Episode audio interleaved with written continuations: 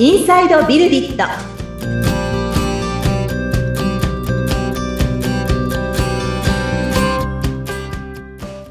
こんにちは。株式会社ビルディットの富田です。アシスタントの菅千奈美です富田さんよろしくお願いいたしますはい。よろしくお願いします。さあ富田さん前回からあの富田さんの会社のことをですね、い、ろいろ振り返っているんですけれどもそうですね。はい。はい最初のまあ3年ぐらいのお話をですね聞かせていただいて、はい面白かったです、とても。面白かったです。はい。だって、富田さん、ところが？富田さんだって、なんかこう、なんとなくの流れで会社を作ることになって、しかも一人で。はい。で、まあ、はい。2期目に入る頃に、一人、まあ、社員の方が来て、うん。はい。まあ、他にもいろいろな方と一緒にお仕事されてたってことなんですけど、うん。なんかこう、うん。エンジニアとしての最初の富田さんから、徐々にう、ん。こう、なんかこう、なんて言うんですよね。私が言うのもおこがましいですけど、こう視野がどんどん。広がっていってる。で、それとともにお客様もはいはい。どんどんまた変わってきてるような感じもあって、うん。だんだん徐々にこう大きくなってきてるぞっていう感じがこう見受けられました。それがすごい面白かったですね。うん。そうですね。あのー、関係する方のその職種というんですかね。はい。はい。あの、いろんな方の仕事の仕方に触れるっていうのももちろんあるんですけど、それがエンジニアに限らず、例えばデザイナーだったり、そのプロダクトオーナーだったり、ディレクターだったりっていう方ですね。うんあの、お客様だったり、社内だったりにお迎えする中で、やっぱこう、広がっていく感覚がある一方で、まあ、私はあの、特段、例えばエンジニアだけに興味があると言ったらあれですけれども、うん。えっと、エンジニアの力になりたいっていうところのこだわりが多分あんまりなかったんですよね。目の前にいる人の力になれればいいなという。はいろんな人のお役に立ちたいなっていうような思いが多分ずっとあったので、うんなので、まあ目の前の方から結構いろいろ吸収したいというか、うん。うん。で、そこから先を作っていきたいっていう向きになっていったんだと思うんですね。で、あのーこれが、だから、まあ言ってみれば、その、企業のプロセスとして、はいなんかこう、王道かっていうと、うん。どうなのかなって思うところあるんですね。その、もう思いを持ってね、うんはい世の中にあるこの問題を解決するのだと。うん。しっかり計画して起業してとうん。立ち上がっていくのが、まあ、いわゆる王道なんじゃないかなって思うんですけど、私はもう前回お話しした通り、取引先さんからそのように言われてと、はい。始まっていきましたし、うん。あの、デザイナーの方とご一緒させていただくな、ようになった経緯も、なんとなくとまで言っちゃったら言い過ぎなんですけど、うんと、私たちが関わっているそのウェブサービス開発の領域においてですね、うんえーこれちょっと専門的な言い方になっちゃうんですけど、フロントエンドって言われるですね、こ見た目のですね、華やかさと言いますかですね、はい例えばあの、アニメーションだったり、うんえー、まあちょっと情報項目の表現の仕方だったりっていうのが、あの、この多分20年のうちの、まあ後半10年強ぐらいですかね、うん。え一気に変化してったんですね。はい。うん。その、ウェブサイトの表現力が上がっていったっていうのもあると思いますし、うん。あと、あの、まあ、スマートフォンのようにですね、まあ、パソコン相当の、その、なんていうんですかね、こう、描画能力を持ったコンピューターがですね、こう、手元にある、はい。みたいな状態になった時に、うん。あの、すごい勢いでその洗練が進んでいったんじゃないかなっていうふうに思うんですよね。う。うんん使いやすいソフトウェアってどういうものなんだろうっていうことで、こはいの見た目側の進化が一気に起こっているところを目の当たりにしていたので、うん。まあ、いわゆるそのデザインって言われるところの役割がですね、非常に大きくなっていくだろうなっていうところもあり、ええ。あの、前回お話ししたこの一人目の社員が、やっぱデザイナーがいた方がいいですよね、と。うん。うん。うん。いうふうにもよく言っていたので、ええ。まあそこからのそのね、求人を出してご縁になったっていうのが、まあデザイナーさんだったんですけれども、で、そこでまあいろいろ広がっていったっていうのが、まあ前回お話ししてたところでしたよね。はい、はいそうですね。うーんん。確かに今、見た目っうん。てすごく大切だと思います。うん。やっぱり、ね。うん。見た目から入ると分かりやすい。同じものを伝えるんでもね、やっぱ、はい。あの、人は見た目が9割とかっていう本もありますけど、それよく言いね ソフトウェアとかもやっぱりそうなんでしょうし、そうね。ん、サービスもそうなんだと思いますね。うーん。なるほど。でもまあその裏がね、きちっとしっかりしてないうん。はい。といけないので、まあそういう意味で、エンジニアとしてのその部分と、その見た目のはい。デザイン的な部分とが合わさると、うん。より強力になるっていう感じがします。そうですよね。ううんん、私たちもそこはやっていて、うん。やっぱデザイナーさんはデザイナーさんで専門能力すごく高い方々なんですけれども、はいやはりそれがこのアプリケーションという形で使いやすい形になっているかどうかっていうのは後ろ側で支えているシステムも本当に大事で、うん。あの、私はどちらかというとそういう、まあ、いわゆる裏側を作ってきた人間ではあるんですけれども、うん。まあ、両方大事なんだなっていうふうにも思いましたし、あの、ある種、その、例えばデザインスタジオ、制作会社っていうところにデザインを作ってもらって、はい。で、そしてそのエンジニアリング、それをこう組み込んでいくっていう、まあ言ってみればその、なんていうんですかね、この家を作る時の、うんその外観だとか、インテリアデザインだとかっていうのは、そっちのデザイナーさんに頼んで、うんいい絵の設計だけできたから、じゃあこれを今度は建築会社に持っていこうみたいなうん仕事の仕方といいますか、家の発注の仕方する人って多分あんまりいなくて、はい。うん。多分それをこう統合できてるから、うん。一般のお客さんはこんな生活がしたい、こんな家が欲しい、住みたいっていうようなアイデアから、うん。まあ、実現可能なデザインであり、実際に住める家を手に入れるわけですけれども、はい。ソフトウェアにおいてもやっぱり同じなんですよね。うん。あの、デザインだけが、その先行して、まあ今そんなないんですけれども、こういったトラブルとか。その、例えばシステム開発だとか構築をやったことがない。なんならそのスマートフォンとかにあんまり見識がないけど、グラフィックデザインだけは強いという方が、例えばスマートフォンのアプリをデザインすると、あの、すごくその、いわゆる実現しにくいデザインを作ってしまうことはあるんですよね。ああ。うん。うん。あまり。りスタンダードでないとかですね。はい。で、それが、あの、いいとか悪いとかじゃないんですよ。それはそれで一つの表現なので、はいあの、まあ、実現しにくいけどお金かけて作る意義があれば、うん。あの、そういう作り方をすればいいと思うんですが、まあ、いつだったかその浜野さんがこのポッドキャストで登場いただいた時にそのデザインがですね、その問題解決をするとうん。いうような表現もされてたと思うんですけど、なんだかもう問題解決をするだとか、目的を達するだとかっていうところに基づいて行われるデザインがあるのであれば、やっぱそれは、あの、実現可能性っていうところも大事なんだなっていうふうには、はい。そうですよね。そんなふうにも思いますね。うん。はいはい。で、そうですね。うん。4年目からっていうとこ4ろですよね。年目からですね。はい。はい。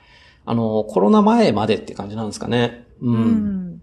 2020年の4月でしたっけ？緊急事態宣言がはい出てっていうところですよね。そうですまあ、。そこに至るまでっていうところで言うと、まあ、当社はその社員数もですね、えー、当時7人までお伸ばしてきてたんですかね。増えてきてますね。そうなんですよ。はい。うんうん。で、まあなんとなく私が考えてたのって、やっぱりそのエンジニアの数が増えば、作り手の数が増えれば、全体としてその仕事のサイズっていうのも上がっていきますし、はい。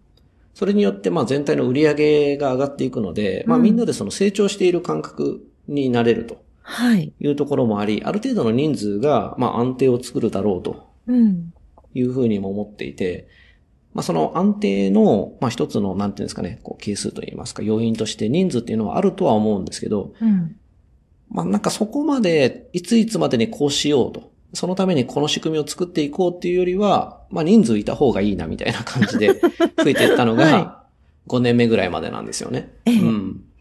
で、まあ、ここで起こってたことって何かっていうと、えっと、まずその八王子っていう場所で私たち仕事をしているので、はいその人数の増え方もいろいろで、うん。えっと、まあ、大学生の方と結構ご縁になることが多くてですね。はい。で、あの、大学生もですね、こう、社会に出る前に、こう、インターンだとかアルバイトっていう形で、この IT 系の専攻の学生さんが、こういう仕事というんですかね。まあ、システム開発、プログラムを書く仕事をやってみたい。うんはいあるいは、えー、スマートフォンアプリをデザインする仕事をしてみたいみたいな形でですね、うん。ご縁になることが結構あったんですけど、まあ、そこからですね、今当社にそのまま参加するっていうおお、ケースも出てきてたりだとか、はい。まあ、あるいはですね、そのアルバイトのメンバーで、まだ学生なんですけれども、ちょっとこう、請負いだったりのサービスに、開発に参加していただいて、まあ、本当にそこでこう、売り上げを作るみたいなことも起こっていたので、言ってみれば、その、社内の、まあ、7人プラスアルバイトみたいな形でですね、多い時には十何人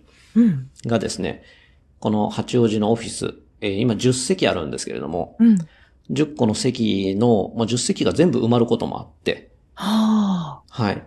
で、えっ、と、打ち合わせ宅にも、その学生さんが来てそこで仕事をしているみたいな状態があったんですけれども、うん、うん結構ワイワイやっていたみたいな感じですね。はい。で、中身としては、その、まあ、学生さんのような未経験の方だったり、はい。業務未経験、これからという方だったり、一方で、その、中途で一緒にやることになっていた、まあ言ってみればその、最初からある程度、このシステム開発の仕事はできる方ええ。が、まあなんか一緒にやろうみたいな感じで参加しててっていうような感じで、ちょっとこう、二極化とまでは言わないんですけれども、うんまあある程度のベテランと、はい。それから、まあちょっとまだ一人で仕事するには ちょっとなんかよくわかんないっすみたいな。ねん。でもやってみたいですっていうはい。まあそういうメンバーとで、ちょっとこう二極化しているような状態ですけれども、まあ言ってみれば分かりやすくその新人さんをこう引き上げていくためのなんかプロセスっていうものがあったかっていうと、な、あるわけなくて、うん。はい。うんはい。もう仕事はやって覚えるみたいな、うん、感じの環境において、本当にこれは幸運にもついてこれる方とご縁になれたというかですね。うん。あの、アルバイトさんですね。うん。あの、一時はこの地元の情報系の、はい。あの、大学の方からですね、その、まあそういう情報系のことを専攻しているようなそのサークルに入っているメンバーが、ええ。こう歴代部長がうちの会社にああ、紹介しながら。そう、はい後輩を紹介して、うん後輩を紹介してと。うん。いうようなことで、継続的にご縁になってたっていうのが、まあ3年目、4年目、5年目、6年目ですかね。はい。そんな感じへで、ー仕事の幅も広がっていったし、はいその関わるその人のですね、うん。年代ですね。うんあのー若いメンバーって言ったらあれですけれども、私ももう40超えてるんですけれども、まあ20歳そこそこぐらいですかね、学生さん。うんこれぐらいの年齢半分ぐらいの方と同じ仕事をするわけですね。IT の仕事をしていくんですけれども、はい。めちゃくちゃ面白かったですね、やっぱり。あ、そうですか。うん。なんか、どんどんできるようになっていくんですよね、彼らは。で、私がこれぐらいの年の時にはこんなにはできなかったなというようなうん。ところもありますし、あと、うまあ、これもいつだったかお話ししたと思うんですけど、あの、ものの考え方もそうですし、はい。うん、仕事に対する考え方っていうのも、うん。まあなんか前提としてちゃんと持っていると言いますか。ううん。ん。多分、それは一緒に働いていくうちに形成されてた部分もあると思うんですけど、はい。その、まあ先輩社員と一緒に昼飯に行ったりですね、うん。ちょっと雑談をしたりなんかするときに、ええ。はい。またこれはちょっと別の機会に話そうと思うんですけど、その、まあどんな勉強の仕方しててう、んスキルアップをしてきてるのかだとか、はい。うん。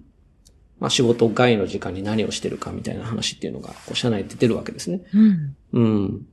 で、それこそその大学生とかだと夏休みの間はめちゃくちゃシフト、仕事入るんですけど、うん。夏休み終わるとまあ、学校の授業があったりなんかするので、週に1日2日とかになったりするんですけど、あ学校で今何勉強してんのかとかですね。うん。あのーまあ卒業近いメンバーだとその研究ですね。卒業研究とか何やってんのとか。うんうん、そういうのの中に、やはりこの IT に関連するような言葉も出てきたりなんかするので、うんうん。なんか、双方にとってすごく楽しい環境だったんじゃないかなというふうには私は振り返ってますね。うん。へえ。はい。なんかいいですね。すごく活気があって、なんか盛り上がってる感じがすごいします。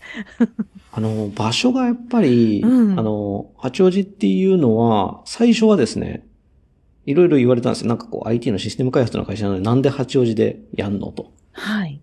言われたんですけど、うん。まあ私の中ではもうあの家が近いから以外の理由がなかったんですよね、正直。当初それがもう、うん大きな原因。はい。そうですそうですうんうんうん。そうそうそうそう。うんまあ、確かに、IT の会社って、まあ今でもそうですけどね、こう、はい渋谷とか新宿とか五反田とか、うんね、都心にいっぱいあるじゃないですか。まあ、はい。本当このコロナ入ってからね、だいぶ状況変わってきてるかもしれないですけど、でもやっぱそういう、あの、地理的なことがあってこそ、人の交流とか、はい。うん、機会が起こるみたいなところがあって、それがうまく機能する理由だったというか、うんそういう事情ってあったと思うんですけど、うんまあそこの人たちからすると、なんで八王子で、何あの、八王子の町おこしをしてるのって言われましたね。ある人には。町おこしとかは、ちょっと考えたことがなかったんですけれども、ただまあね、ゆくゆくは役割として、うん社会の一員としてそういったこともね、はい。うん、考えるっていうのは当然あるのかもしれないですけど、ええまあ、創業してすぐにね、うんえ、なんで八王子で登記したの？みたいなことは言われましたね。うんはあ。でもそれでも本が、当にねね、うんいい方向に？うん。そうなんです、そうなんです。うん。はい。うん。本当にそこはラッキーだったなというかですね、いろんなご縁をいただいた最初の6年間ぐらいでしたかね。はい。はい。で、そこからまあコロナに入っていって。はいそうですねコロナに入っていって、そこからいろいろあったっていう話をまあ次回にでもしましょう。はい。わかりました。いろいろあったっていうね、富田さんの顔がとても、ねはいあの、いろいろ本当にあったんだなっていう感じがしましたが、じゃあその辺あたりは、ねは、はいい。次回に,、はい回したいと思います。はい。番組を聞いてご感想やご質問、お問い合わせなどがありましたら、番組説明欄に富田さんの会社の URL を記載しておりますので、そちらからお問い合わせをお願いいたします。